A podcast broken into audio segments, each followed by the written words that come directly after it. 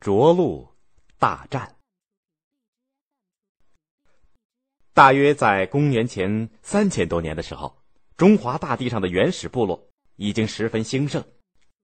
他们之间或者因为通婚而相互融合，或者因为争夺生存地域而互相征战。慢慢的，一些实力较强的部落便吞并了较弱的部落，一些大的部落集团就形成了。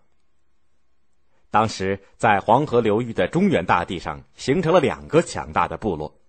他们的首领，一个就是神农氏炎帝，另外一个就是轩辕氏黄帝。据说他们两个人都是少典氏部落和有氏部落通婚以后生的，因此呢，还是近亲呢。开始的时候呢，炎帝部落在江水流域，而黄帝呢在积水流域。后来，炎帝率部落向黄河中原地区扩展。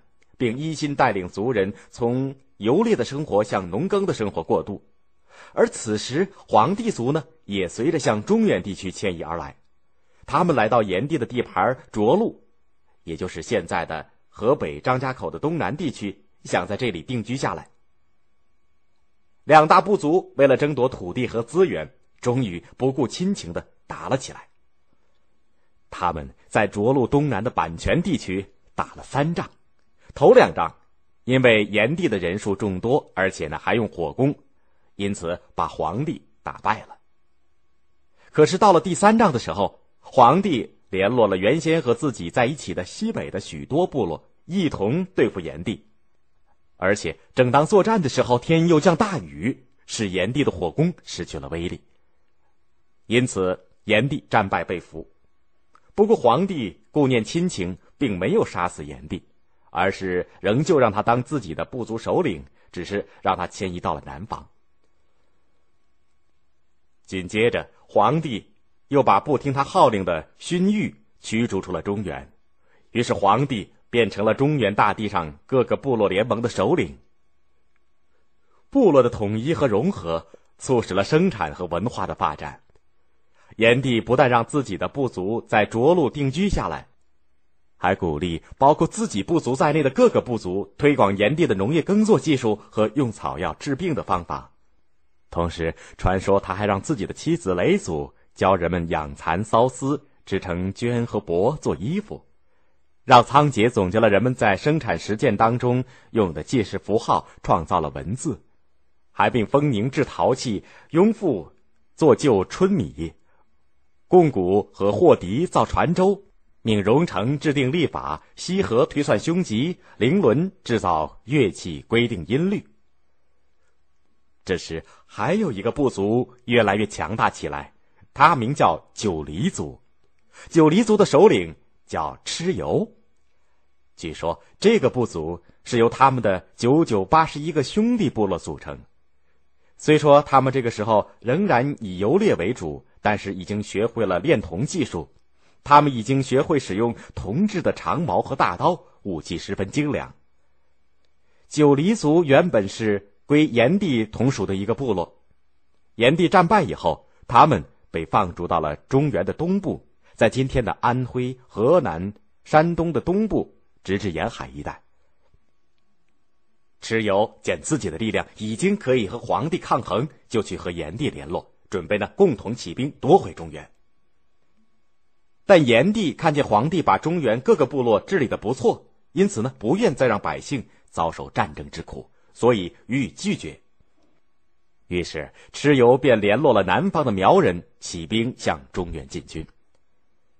蚩尤的军队勇敢强悍，传说他们都是铜头铁臂，刀枪不入，而且呢还会呼风唤雨，把南方山林水泽当中的瘴气毒物带来，一同攻击敌人。蚩尤的军队开始的时候势如破竹，一直打到了皇帝的老巢涿鹿。这时，皇帝一面调集了忠于自己的各个部落的援军在涿鹿附近集结，一面呢又召集了自己的部下，仔细研究了蚩尤军队的特点和破敌的方法。决战开始了，蚩尤军猛烈进攻，并且摆下了毒物阵。一时间战场上天昏地暗，阴云密布，飞沙走石，弄得人晕头转向。皇帝立刻下令推出了指南车，让自己的军队在指南车的指引下冲出了毒雾，向敌军反击。蚩尤看见毒雾阵被破，又出动了他的特种部队，士兵们一个个牛头马面、青面獠牙、铜头铁臂、面目狰狞的狂叫着杀来。皇帝见了，就命令放出他早已训练好的一大批虎、豹、熊、皮等猛兽。这些猛兽看见了蚩尤的那些装扮成的野兽的士兵，以为是见了同类当中的弱者，便扑上去猛咬起来。再凶悍的士兵也经不住猛兽的扑咬袭击啊，一个个吓得抱头逃窜，逃得慢的，就当了这些猛兽的点心。蚩尤的前军吃了败仗。皇帝的主力便排山倒海似的向前压下来，蚩尤的军队抵挡不住，纷纷败退。蚩尤在逃到冀州中部的时候，被皇帝的军队俘获，皇帝下令砍下了他的头颅。皇帝战胜了蚩尤，接着又打败了当时不肯听他号令、企图和他争夺部落联盟领导权的夸父和刑天。从此，他牢牢的把握了中原大地的统治权。由于炎帝不肯参加蚩尤的叛乱呢，而且一直到年老的时候仍然兢兢业业的为百姓操劳，皇帝十分感动。他觉得自己过去对炎帝的处置太过分了，于是他下令把炎帝和他的部落人接回中原，和自己的部族共同生活。就这样，炎黄两个部族便在中原地区和睦相处、相互融合、共同劳动和繁衍下来。他们就成了我们中华民族的始祖。更多内容，欢迎大家关注微信公众号，我们节目在那里首发。回复 QQ 可以看到我们的 QQ 学习群，老师每周会给大家答疑释惑。